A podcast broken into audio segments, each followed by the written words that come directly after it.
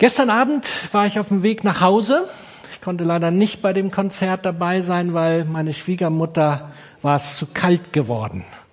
Und so musste ich die Heizung in Gang bringen. Das ging leider nicht so schnell wie geplant. Und auf dem Weg nach Hause habe ich eine Reportage in NDR Info gehört über die Voyager 1 und Voyager 2 Raumsonde. Und die 1 wurde 5. September 77 gestartet und sie fliegt immer noch, hat, ist am Jupiter Saturn vorbei und ist 2012 als erstes geschaffenes Objekt in den Insta, wie heißt das? Interstellaren Raum geflogen. Die ist immer noch dabei, Daten zu senden.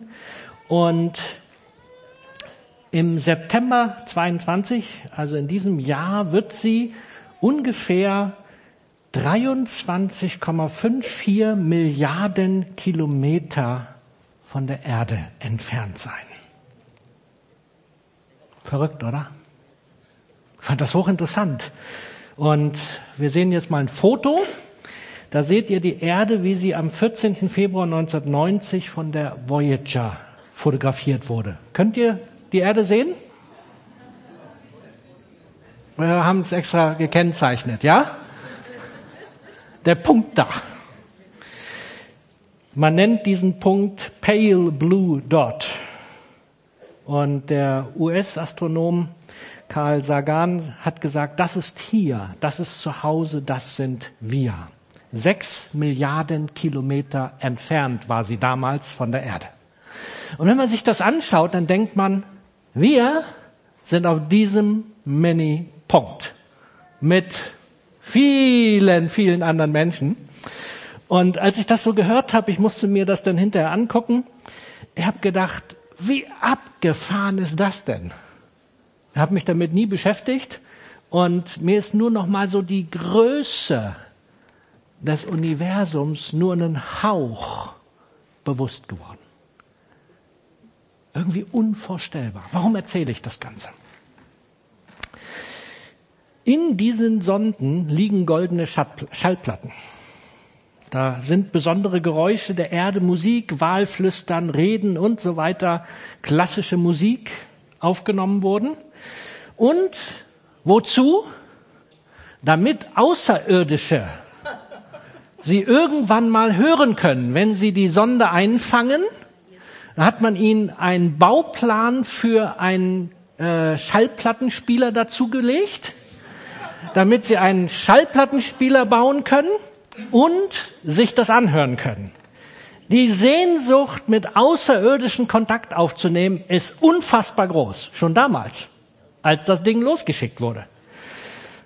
Und das hat mich auf den Weg gebracht, damit zu starten heute. Weil, mal ganz ehrlich, auch heute ist diese Sehnsucht noch groß, mit außerirdischem Kontakt aufzunehmen. Und mal ganz ehrlich, es ist doch so einfach, oder? Es ist doch so simpel. Mal jeden Tag. Weil man darf doch sagen, Gott ist nicht wirklich irdisch. Sein Sohn hat sich auf die Erde begeben und ist Mensch geworden. Ja. Aber Gott hat das Universum, alles das, was für uns unvorstellbar ist, was Milliarden von Kilometern offensichtlich groß ist und keine Ahnung, das hat dieser Gott geschaffen. Dieser Gott hat das kreiert und dann hat er sich überlegt, auf die Erde, auf dieses kleine Dingelchen da, was ja doch ein bisschen größer ist, wenn wir hier sind, da schaffe ich Menschen. Und diese Menschen sind genial. Ich habe sie wunderbar gemacht. Ich habe sie gut gemacht, sagt Gott. Sie sind das Beste der gesamten Schöpfung. Und dann redet er mit ihnen. Und wir dürfen heute noch mit ihm reden. Und fand das so cool, als Chris dieses Lied angestimmt hat über die Schöpfung. Er wusste nicht, was ich gestern Abend höre, weil ich habe heute Morgen den Anfang meiner Predigt noch verändert. Und das hat mich so beeindruckt. Ja, Gott redet wirklich, Gott plant auch. Und er macht das richtig cool. Wir dürfen Gottes Stimme hören. Das hat Joel letzte Woche in der Predigt gesagt. Und ich habe diese Predigt überschrieben mit Stimmgewirr. Hören wir noch Gottes Stimme raus? Johannes 10, 27. Meine Schafe hören auf meine Stimme. Ich kenne sie und sie folgen mir. Ich schenke ihnen das ewige Leben und sie werden niemals umkommen. Niemand wird sie mir entreißen. Denn mein Vater hat sie mir gegeben und er ist mächtiger als alles andere. Und niemand kann sie aus der Hand des Vaters reißen. Der Vater und ich sind eins. Hier ist natürlich ein Bild, wenn er von den Schafen redet, da sind die Menschen mit gemeint. Und Damals wussten seine Zuhörer sofort, worüber er redet. Weil für die war dieses Bild absolut präsent. Wenn dort die Schäfer mit ihren Schafen unterwegs waren und es Abend wurde und sie waren in einem Umfeld, wo das Sinn machte, wo sie mit mehreren Herden unterwegs waren, dann gab es einen großen ähm, Ferch oder was auch immer, wie man das nennt, Umzäunung, wo alle Schafe reingeschickt wurden am Abend. Und dann hattest du, ich habe keine Ahnung, wie viel das waren, dann am nächsten Morgen alles bunt durchgemischt. Die hatten keine Chips wie heute, die kriegen dann ans Ohr irgendwie was dran und dann kannst du sie irgendwie auseinanderhalten oder markiert oder sowas. Hatten die nicht. Dann hattest du da bunt gewürfelt eine ganze Schafherde von ganz unterschiedlichen Hirten. Und wie kriegst du die wieder auseinander? Ganz simpel. Wenn der Schäfer am Morgen dort reingegangen ist, dann hat er angefangen zu reden. Und indem er geredet hat, bupp, die Ohren gingen nach oben und manche gingen wieder nach unten, bildlich gesprochen. Die, die zu ihm gehörten, die wussten, er ist da. Und er ist redenderweise aus der Tür, aus dem, aus der, aus dem Gatter rausgegangen und seine Schafe folgten ihm. Niemand anders. Die anderen blieben alle drinnen. Weil sie wussten, der gehört zu uns und der versorgt uns. Und die anderen wussten, unser kommt schon noch. Die Schafe hören die Stimme ihres Hirten. Ist das nicht genial? Die Frage, die wir als allererstes stellen dürfen, ist, weißt du, wem du gehörst? Die allermeisten, denke ich, wissen das hier. Vielleicht gibt es aber auch den einen oder anderen hier, der sagt, habe ich mir noch keine Gedanken gemacht. Ich dachte, ich gehöre mir selber. Ja, äh, ne, wenn man mit Gott noch nicht so viel zu tun hatte, ist das ja der erste logische Schluss. Was für eine Frage. Man lebt für sich, man ist mit sich selber beschäftigt und für sich unterwegs. Aber Gott hat sich entschieden, so groß wie er ist, Mensch zu werden in seinem Sohn und hier für uns Menschen alles klar zu machen. Dafür zu sorgen, dass wir Zugang zum Vater haben dürfen, dass wir mit ihm reden können, dass er es liebt, mit uns zu reden. Und mich berührt das und begeistert das. Wenn du das noch nicht weißt, wenn du noch nicht weißt, dass es da einen Gott auch für dich gibt, ein Gott, der Interesse an dir hat, egal in was für einer Situation du bist, das spielt keine Rolle.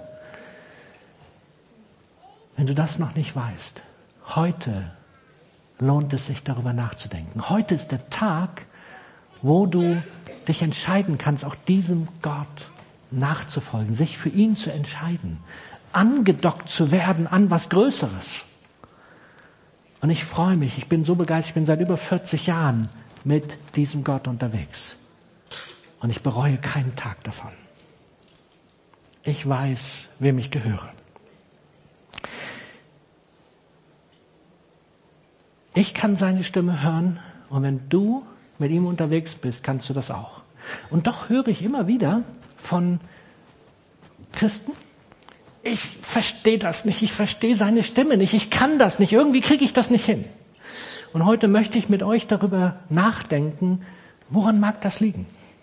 Und ich fange mal ganz simpel an. Man muss natürlich erstmal eine Stimme kennenlernen. Ne? Als ich meine Frau kennenlernte, dann haben wir viel miteinander geredet. Ich glaube, die allermeisten kennen das, wenn man verliebt ist, dann redet man miteinander und mag gar nicht mehr aufhören. Oder war ich der Einzige? Nee, ne? Ich glaube, viele von euch kennen das auch. Und man lernt die Stimme des anderen kennen. Heute kann ich die Stimme von Christine unter ganz vielen heraushören. Ich glaube, in dem Moment, wo wir uns für Jesus entscheiden, wollen wir auch seine Stimme hören. Und ich glaube, das ist ganz normal, dass wir sie hören, weil ohne seine Stimme können wir die Entscheidung ja gar nicht treffen. Aber ich erlebe immer wieder, dass dann Leute das verlieren, warum auch immer. Und woran könnte das liegen? Und ich fange mal an mit einer Geschichte, die mir sofort eingefallen ist, nämlich die Frage, womit beschäftigen wir uns eigentlich? In dem Moment, wo wir verliebt waren, da gab es nur ein einziges Thema. Der andere. Und irgendwie versuchen, mit dem zu reden, irgendwie versuchen, egal was, Zeit mit dem zu verbringen. Aber ich gebe zu, je länger man verheiratet ist, dann könnte das schon sein, dass das auch weniger wird, wenn man nicht was dafür tut. Und in der Beziehung zu Gott ist das ähnlich. Womit füllen wir eigentlich unser Inneres? Mit wem sind wir im Gespräch? Und ich habe dann mal einen Blick zurückgeworfen in mein Leben. Als ich circa zehn Jahre alt war, kamen die ersten Heimcomputer auf den Markt. Apple, Commodore, Atari. Und mein Bruder und ich, wir bekamen 1980 den ersten Sinclair ZX 81. Das muss irgendwie unfassbar Eindruck auf mich gemacht haben, weil ich kann da den Namen heute noch aus dem FF, wo ich doch sonst keine Namen hinkriege. Ja, war also irgendwie was ganz Besonderes. Ja, dieses, der oben links war's, Folientastatur. Und dann wurde dann ein Fernseher angeschlossen und eine Datasette, also eine ganz normale Musikkassette für die, die sowas noch kennen. Ja, es gibt ja genug hier, die wissen gar nicht, was eine Musikkassette ist, aber da läuft so ein Band drin, ja, ein Tonband. Da haben wir damals unsere Daten gesichert. Und heute trägt eigentlich jeder sein Smartphone mit sich durch die Gegend. Und ich vermute mal, dass es viele hunderttausend oder vielleicht sogar Millionen mehr Möglichkeiten gibt, als dieses ZX81-Ding hatte. Mit meinem Smartphone heute. Wisst ihr aber, die Menschheit hat 95 bis 97 Prozent ihrer gesamten Zeit ohne elektronische Medien gelebt. Könnt ihr euch das vorstellen? Soll das möglich sein? dass man ohne so ein Ding leben kann. Doch. Doch.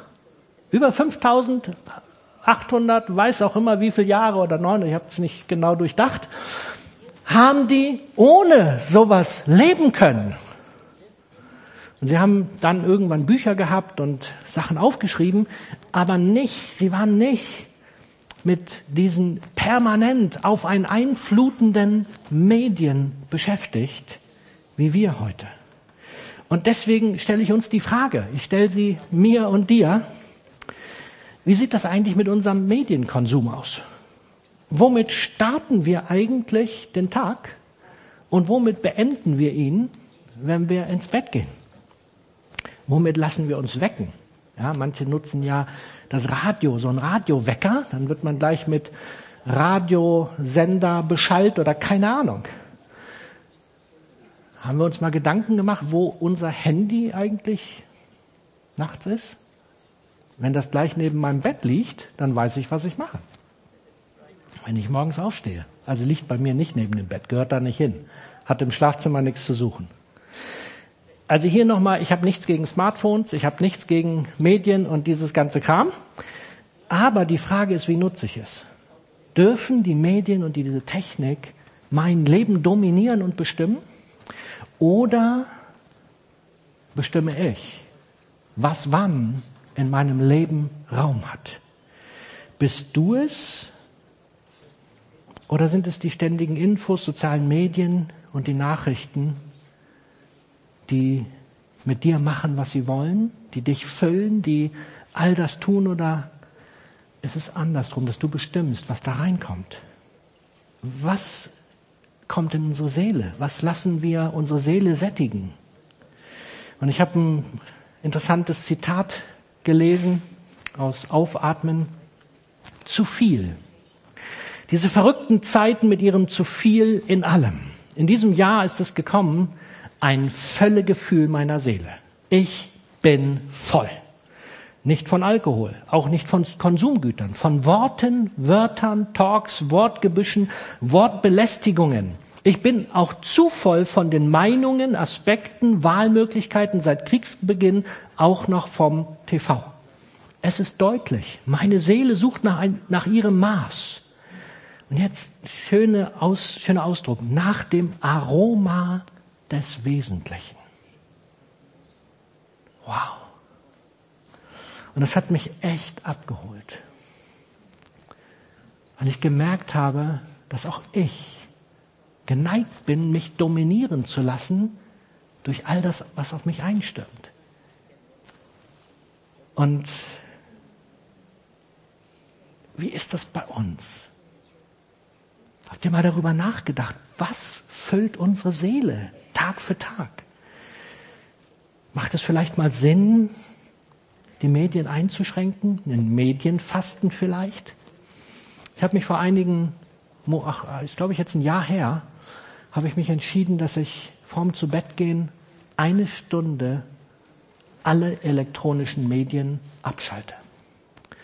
Um mich zu zwingen, ich übe da noch dran, ich kriege das noch nicht jedes Mal hin, leider, aber ich übe daran, eine Stunde vorher nichts mehr. Bibel lesen oder beten oder einen schönen Artikel lesen oder irgend sowas, um zur Ruhe zu kommen und Dinge loszuwerden, was mich den ganzen Tag beschäftigt hat. Und morgens ist das Handy oder das Smartphone nicht das Erste, sondern da soll die Bibel oder das Gebet und so weiter das Erste sein. Und ich übe mich darin, weil ich für mich realisiert habe, es tut mir nicht gut, wenn ich bis zum letzten Moment, was auch immer, aus diesem Ding mir angucke. Kleiner Exkurs. Eine Studie. Elektronik bringt Kinder um den Schlaf. Eine dänische Studie hat untersucht, wie elektronische Medien den Schlaf von Kindern und Jugendlichen beeinflussen. Sie rät dazu, Smartphone, Tablet und Co. aus dem Schlafzimmer zu entfernen. In allen untersuchten Altersgruppen zeigte, zeige sich, dass die intensive Nutzung elektronischer Medien wie Fernsehen, Smartphone, Tablet und Computer die Schlafenszeit der Kinder und Jugendlichen verkürze. Aus Pro, dem christlichen Medienmagazin. Ich vermute, das trifft nicht nur Kinder und Jugendliche. Ich habe erlebt, dass es auch mich getroffen hat und ich jetzt sehr viel besser schlafe, wenn ich mich an meine eigene Regel halte und wirklich gucke, dass ich abends nicht mehr das bis zum Ende ausdehne. Trotzdem, ich habe viel mit dem Computer zu tun, das ist nun mal so. Und mir geht es auch heute nicht in erster Linie um Medien. Mir geht es darum, mit was fülle ich mich? Wie ist meine Beziehung zu Gott, damit überhaupt eine Beziehung möglich ist? Und wir neigen dazu, dass wir uns mit dem Leichten versuchen zu füllen, das, was uns angeboten wird. Und ich wünsche mir, dass wir wieder ganz neu dahin kommen, dass wir bestimmen, was unser Herz füllen darf.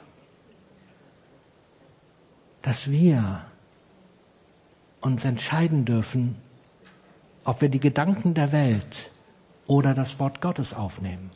Und die Frage, die sich eigentlich schon geklärt hat, denke ich mal, aber ich stelle sie uns was bringt mehr Leben? Was ist besser? Und doch tun wir oft das andere. Psalm 59. Meine Feinde kommen bei Nacht und heulen wie bissige Hunde, die durch die Straße streunen. Sie sind auf der Suche nach Nahrung und knurren, wenn sie nicht genug bekommen.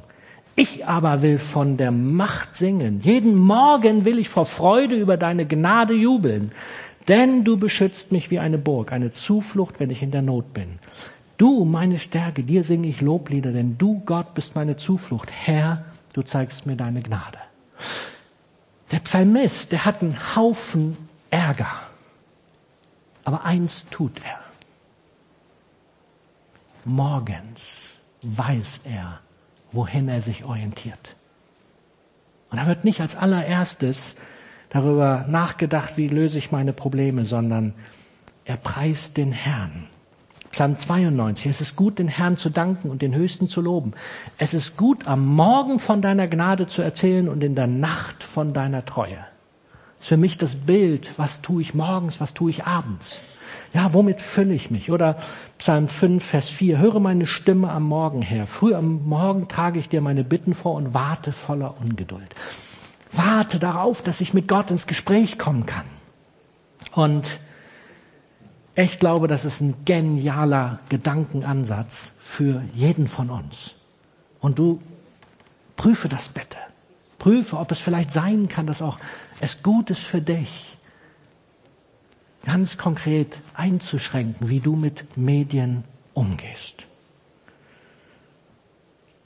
Wir wissen eigentlich, dass im Wort Gottes die Kraft ist und nicht in den Nachrichten, Smart, Medien oder was auch immer. Psalm 119. Glücklich sind die Menschen, die ihr Leben aufrichtig leben, die das Gesetz des Herrn, das Wort des Herrn befolgen.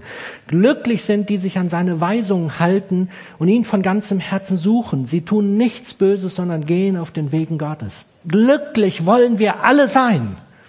Aber die Frage ist, wie werden wir es? Werden wir es, indem wir uns mit allen möglichen vollballern lassen oder indem wir bestimmen, das Wort Gottes soll uns glücklich machen? Probier es mal aus. Versuch es. Und es wird ein bisschen Disziplin kosten. Und ich übe da noch dran, wie erzählt. Ein zweiter Aspekt, der mir wichtig geworden ist, wie ist das eigentlich, wenn immer nur einer redet in einer Beziehung?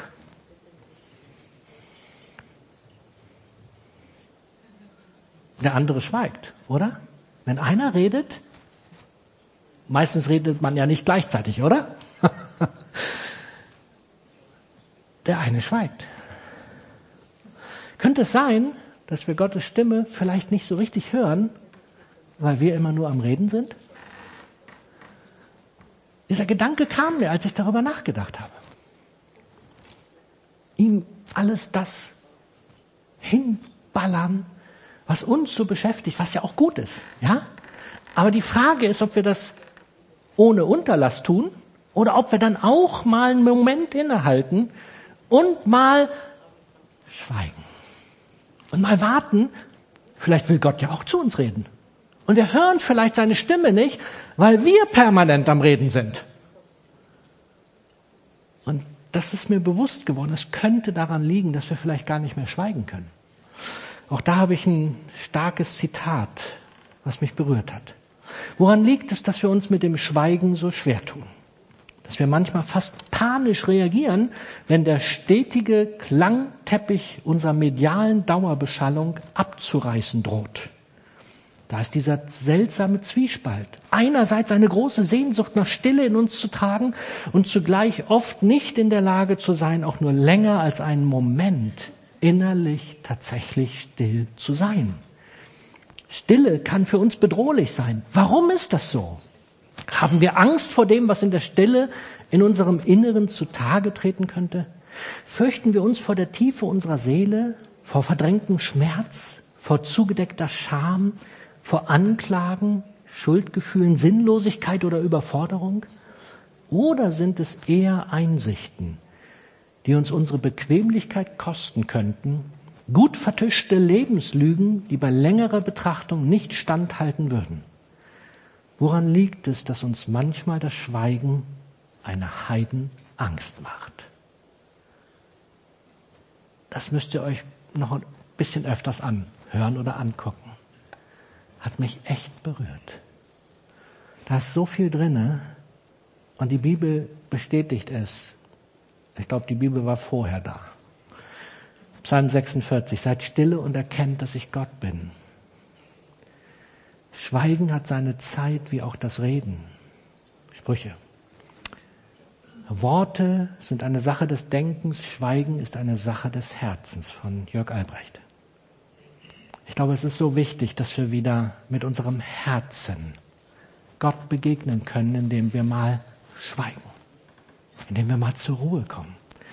Und ich habe das Empfinden, dass das, was in diesem Zitat drin war, manchen von uns betrifft.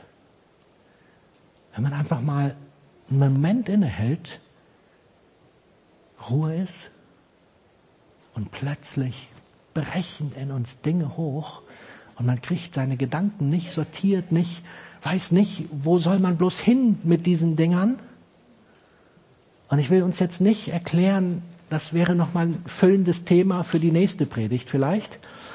Aber ich will uns einfach nur mal ermutigen, es mal probieren.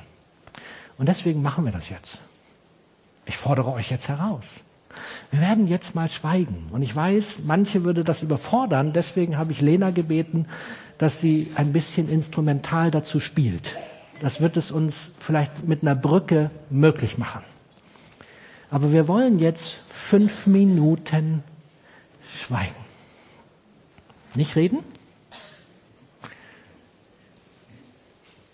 Nicht das Smartphone rausholen? um vielleicht den Bibeltext, den ich gleich anlese, mit dem Smartphone nochmal gegenzulesen. Wenn du eine richtige Bibel hast, dann darfst du das. Ansonsten als Gedankenanstoß habe ich einen Bibeltext, den wir gleich anwerfen. Und ich mag uns Mut machen, mal zu schweigen und vielleicht redet der Bibeltext zu euch. Ihr müsst aber vielleicht auch gar nicht den Bibeltext lesen, vielleicht auch einfach nur die Augen schließen und mal gucken, was da passiert. Und lasst uns mal stille sein. Und fünf Minuten sind eine so kurze Zeit. Und wir werden hinterher herausfinden, wie lang sie sind. Los geht's.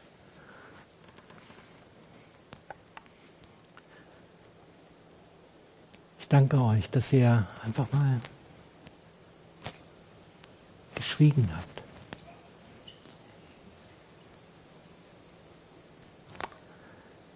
Ich glaube, dass Gott so gerne zu uns redet.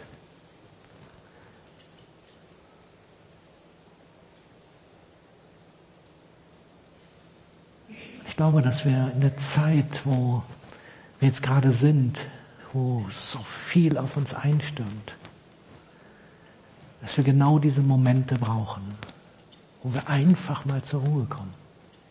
Und schon fünf Minuten können uns helfen, dass wir mal innehalten und Gott zu uns reden kann. Ich möchte dir Mut machen, dass du das zu einem regelmäßigen Ritual in dein Leben einbaust einfach innehalten und schweigen. Und finde deine Orte, deine Plätze, wo das gut geht. Bei mir ist es das Wasser. Am Wasser kann ich zur Ruhe kommen. Aber finde auch vielleicht einen Ort in deiner Wohnung, wo mal fünf Minuten Ruhe sind. Ich weiß, das ist für Familien herausfordernd.